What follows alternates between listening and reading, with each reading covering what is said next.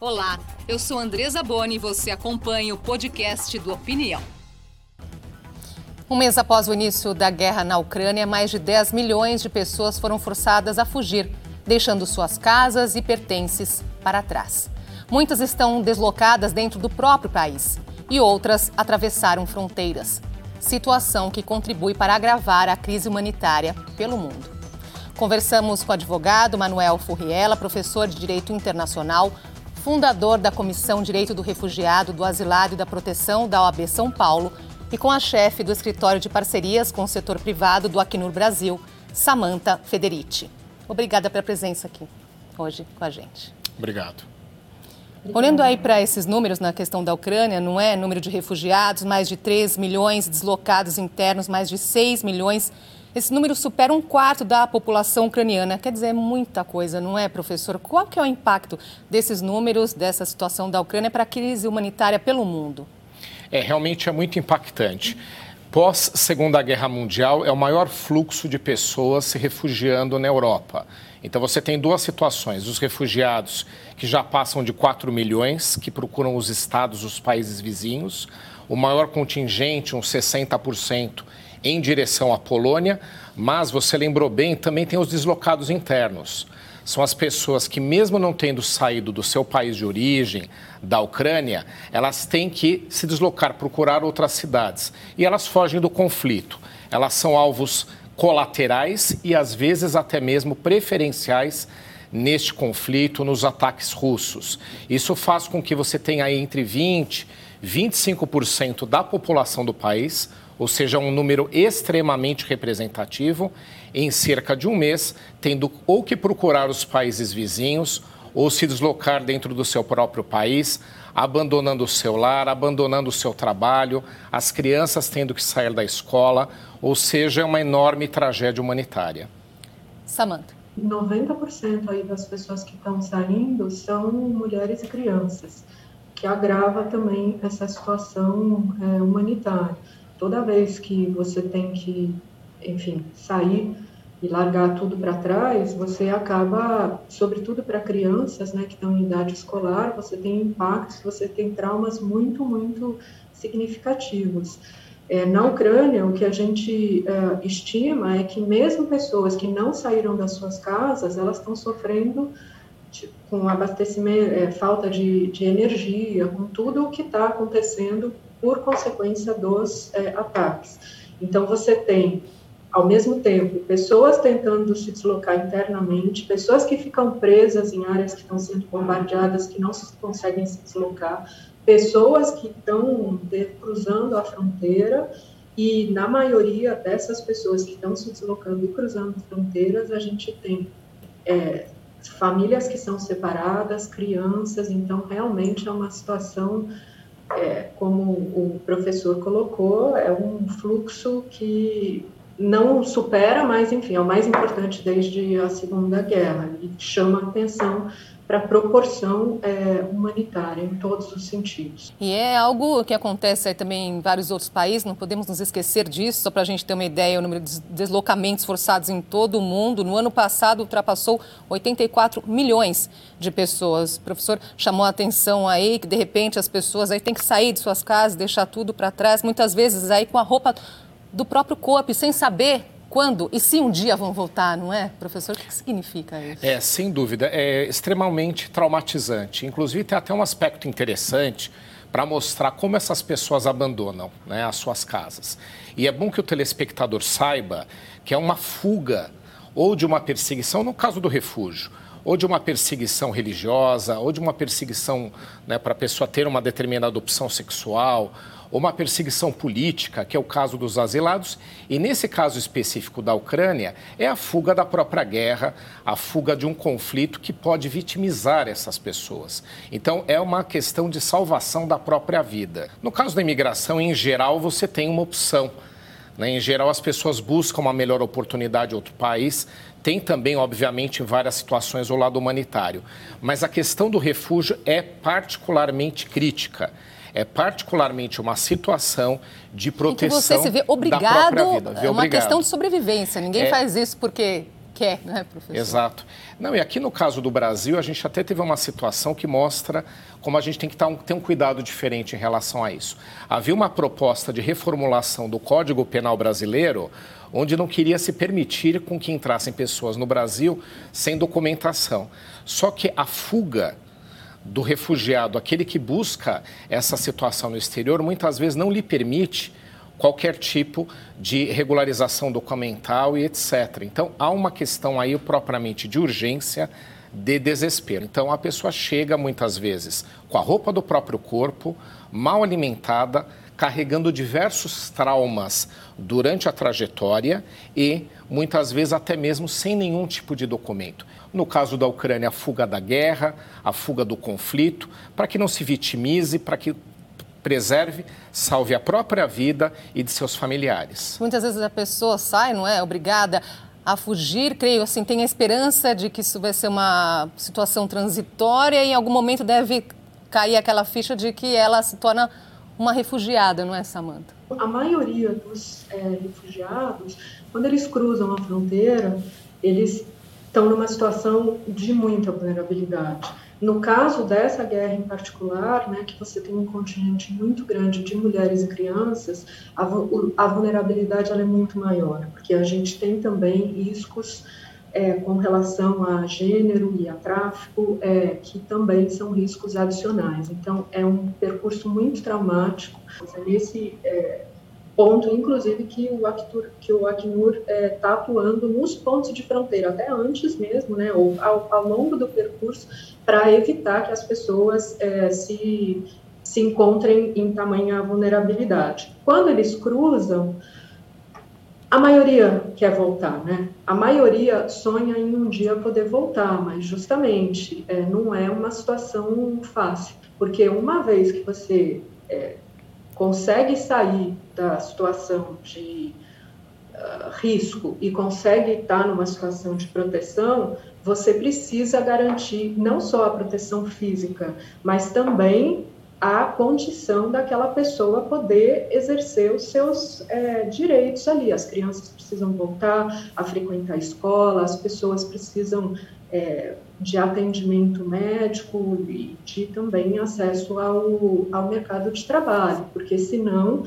você está limitando a existência daquela, daquela pessoa naquele solo. Uma vez que um conflito se instala, a gente não sabe quando ele vai acabar e quando as pessoas vão poder retornar às suas casas, e se é que vão em meio à guerra, a ajuda oficial pode demorar e muita gente depende da iniciativa de pessoas comuns para ser acolhida, como a brasileira Letícia Frioli, que mora em Cracóvia, na Polônia, e decidiu abrigar mãe e filha que fugiram da Ucrânia. Amparar o refugiado é amparar a mim mesma, né? É olhar para eles e cuidar deles como eu gostaria de ser cuidada se eu tivesse na situação deles. É ter o respeito ao espaço, ao tempo, à privacidade, à escolha. Isso passa por muitas esferas, né? Porque requer que, que a gente respeite, por exemplo, o desejo deles de não aparecer imagens, né? O desejo deles de não falar sobre os sentimentos deles nesse momento. Pelo menos a vida dessa família que está aqui dentro, eu posso mudar. E se a gente tiver nesse trabalho de formiguinha, junto com vários outros grupos que existem aqui na Polônia, juntos nós podemos muito. Pois é, né? Se todos pensassem assim como a Letícia, ela está lá brigando uma mãe com a sua filha, então elas estão ali, né, seguras, mas sabemos que nessa situação são a maioria aí da refugiados ucranianos, mulheres e crianças. Eu queria que o senhor comentasse justamente isso, professor muitas crianças, às vezes, entregues à própria sorte, que saem sozinhas, não é? É interessante, né, que pouca gente sabe, mas muitos refugiados, não só no caso da Ucrânia, acabam não chegando ao seu destino, não podendo chegar, mas enviam as crianças para serem protegidas. A gente teve casos que me chocaram bastante na Itália, há dois, três anos atrás, quando refugiados africanos em direção, tentando cruzar o Mediterrâneo em direção a países europeus acabavam morrendo durante o trajeto e só chegavam as crianças. Então a gente imagina como é traumatizante para uma criança chegar já sem os pais e além de sem ter, entender direito o que está acontecendo, sem entender o que está acontecendo, chegam no, no país de destino ou às vezes nem no de destino, onde acabaram conseguindo desembarcar.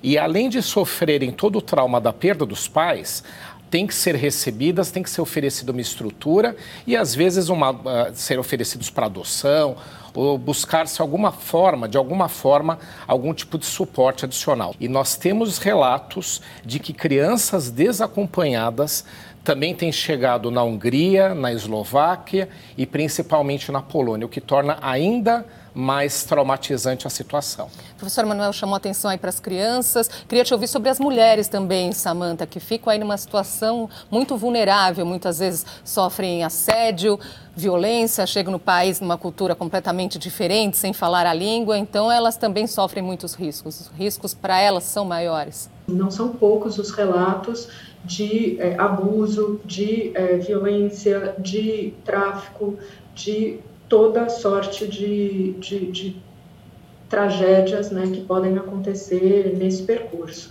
Em, muitas, em muitos casos, é, você tem uma situação onde a mulher ela não era a chefe de família e ela se vê, de repente, é, responsável por é, prover para uma família, o que em algumas culturas é muito difícil. Então, sem dúvida nenhuma, como eu falei, o, existe um componente bastante dramático, se eu posso colocar dessa maneira, né, ah, quando você tem essa situação que está acontecendo na Ucrânia, onde você tem necessariamente separação de famílias, porque os homens estão ficando e são as mulheres e as crianças que estão continuando e buscando a proteção.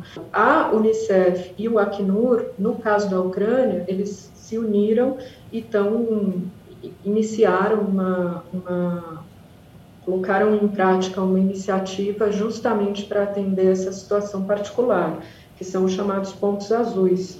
Então, são pontos onde você oferece um apoio e um atendimento de diferentes eh, organizações focado na proteção de mulheres e de crianças, proteção ao abuso, proteção a, a questões de gênero, é, que, e que são bastante identificados né, como um porto seguro. Sim. Agora, uma outra questão que surgiu com o conflito na Ucrânia foi como os refugiados estão sendo recebidos dentro da Europa. Nós já vimos outros episódios, como a guerra na Bósnia, mais recentemente na Síria, e os fugitivos do norte da África, que não foram acolhidos por muitos países europeus. Por que essa diferença? Vamos ouvir a opinião do sociólogo Tadeu Caçula. Então, quando a gente vai pensar nessa ajuda humanitária que está ocorrendo com os refugiados ucranianos, a gente não vê a mesma medida ocorrendo com refugiados e imigrantes que vêm de outras regiões de conflitos também. Nesse exato momento, no sul da Espanha, está ocorrendo uma barbárie contra centenas de pessoas africanas, imigrantes que tentam buscar melhores condições de vida, mas que são cerceados do direito de acessar em função de uma política de fronteiras que ocorre do país, uma reflexão que eu trago para que de fato a gente comece a perceber que quando você tem casos de refugiados europeus brancos de olhos azuis, o tratamento e o acolhimento é um. Mas quando a gente percebe que esse mesmo processo ocorre com pessoas de peles pretas ou de outras regiões globais, o acolhimento e o pacto global de acolhimento de refugiados não ocorre na mesma medida. Estamos falando de uma situação de racismo, não é, professor? Como é que ela se manifesta numa crise de refugiados? É, é interessante essa colocação que foi feita, que a gente tem que trazer alguns conceitos para ajudar a ilustrar a situação. Primeiro, que há um, uma diferenciação entre a imigração e o refúgio. E no caso brasileiro, a gente tem até uma outra modalidade que é do visto humanitário, que acabaram concedendo para os ucranianos, porque facilita uhum. o trânsito, né? Porque a questão do refúgio no Brasil e na maior parte dos países depende de um reconhecimento. Então você apresenta um pedido e as que pessoas vai não ser têm analisado. esse tempo, é para é agilizar. Então né, acho que professor? foi uma boa medida. Uhum. Em outras oportunidades o Brasil fez isso também, né? Logo foi lá reconheceu, deu visto humanitário. Ou um reconhecimento automático que aquelas pessoas que venham daquele país já são refugiados. Foi feito em relação à Síria, em outra oportunidade por outro governo, só para a gente explicar aqui. Mas você tem a questão da imigração. A imigração ela é tratada diferente, geralmente, pelos países. A, a legislação é distinta. Internacionalmente é diferente. Né? Então você tem um imigrante que é aquele que opta por viver em outro país, em outro estado, ou busca uma melhor oportunidade, ou tem uma identidade cultural. Então, no caso em específico, esses povos que buscam a Europa, a maior parte deles vem de fluxos migratórios porque eles não têm condições de estrutura para subsistência nos seus países. E você tem a questão do refúgio, que envolve a fuga, como nós dissemos. Fugir é o verbo que se aplica no refúgio. Você está sendo perseguido por uma questão política, por uma questão religiosa, de uma guerra, como é o caso dos ucranianos, e busca outra oportunidade. Então, a legislação, ela permite o recebimento dessas pessoas de uma forma facilitada. Quando você tem os imigrantes, não. Imigrantes, você entra numa legislação, no caso europeu, uma legislação própria de política de imigração. Agora, o que acontece aqui, se a gente pegar em termos práticos, o desespero de quem é imigrante e vem de países africanos, a gente pode dizer que é equivalente ao do refúgio. Ele pode até não estar fugindo de uma perseguição, mas ele está fugindo do empobrecimento, ele está fugindo da miséria, ele está fugindo da falta de recursos mínimos de subsistência. Então, se a gente analisar em termos de seres humanos tendo algum nível de desespero ou de não atendimento a direitos, eles se aproximam. Mas a legislação europeia diferencia. Vocês são imigrantes, não fogem de nenhuma perseguição, não fogem de nenhuma guerra, trata os imigrantes de uma forma concentrada. Agora, se a gente pegar só os refugiados e diferenciar refugiados de onde eles vêm, infelizmente a gente tem uma distinção de tratamento. A gente quer que os ucranianos sejam bem recebidos, eles merecem como qualquer tipo de cidadão civil que tem que fugir do seu país. Só que eu acredito que a gente tem que brigar para que todos sejam bem recebidos também, não só em alguns episódios. Antes de voltar aqui na conversa, a história de um refugiado que veio com a família para o Brasil saindo da Síria, que vive uma violenta guerra civil há 11 anos. Lá, ele era engenheiro mecânico, hoje aqui é cozinheiro. Quando eu cheguei aqui ao Brasil, eu não consegui reconhecer minha diploma para trabalhar como engenheiro. Depois nove anos para mim aqui no Brasil, eu não vou conseguir trabalhar como engenheiro mais. Como uh, aqui no Brasil você precisa trabalhar, uh, não pode parar. Agora eu trabalho como, como cozinheiro, eu gosto do meu trabalho. Estou tentando para trazer minha cultura da comida da Síria para o Brasil. Professor, é uma situação que se repete, que a gente vê muito, não é? Muitas pessoas que têm uma carreira bem sucedida são obrigadas a deixar os seus países e têm que se virar como podem, porque é uma questão de sobrevivência. Sim, é muito comum que eles tenham que exercer uma atividade aqui no Brasil e em outros países que é diversa da formação deles. Né? Então, você pegou um caso específico de um engenheiro que acaba tendo que trabalhar aqui com, como cozinheiro. Tudo bem, a gente sabe, é uma profissão tão nobre quanto, é importante, né? mas não é, é a formação original. Então, isso traz o problema que temos de integrar refugiados no Brasil. Você tem a diferença linguística, né? nosso idioma não é tão comum, então eles têm que aprender a língua portuguesa, eles têm que viver numa cultura totalmente diversa da deles. O Brasil é muito heterogêneo, isso favorece, mas é um desafio.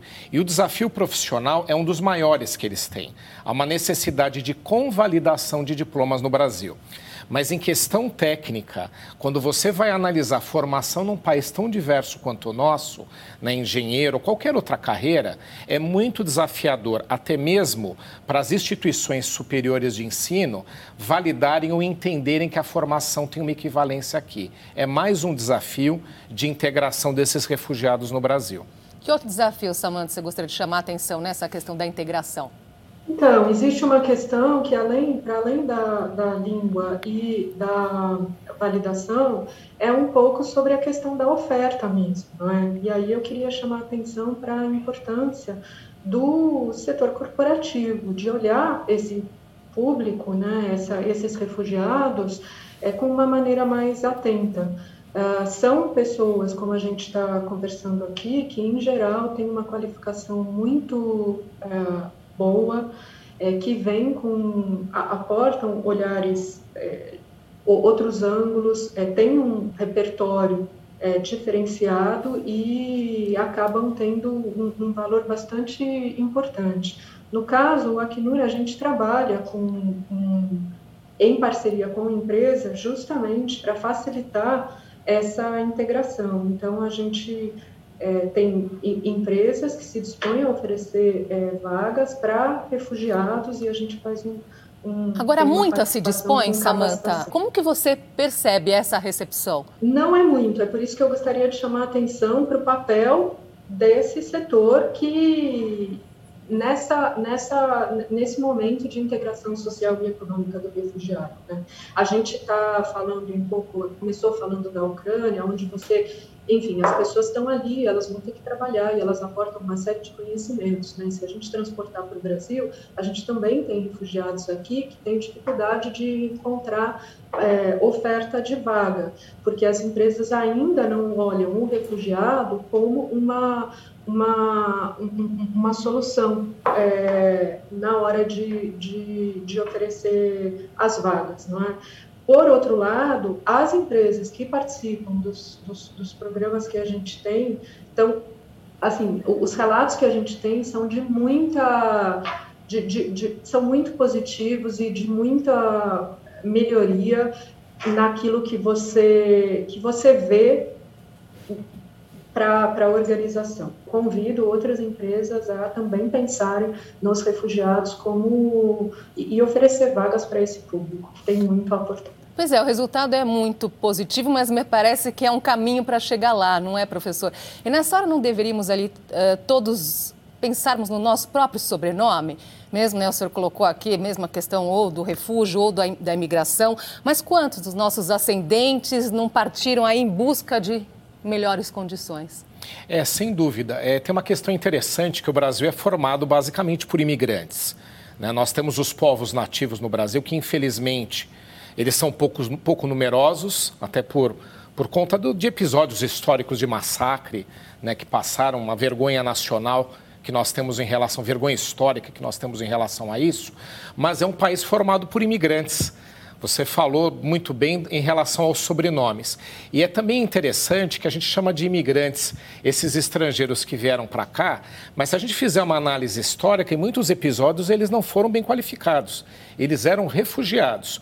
Fugiram muitos para o Brasil em virtude da Primeira Guerra Mundial, da Segunda Guerra Mundial e vários episódios que configurariam hoje numa análise mais correta, numa análise mais técnica, como refugiados. Então, o Brasil deveria ter uma percepção melhor de estrangeiros aqui, porque faz parte da nossa própria cultura. Se a gente pegar o caso dos sírios, a Europa não foi tão receptiva.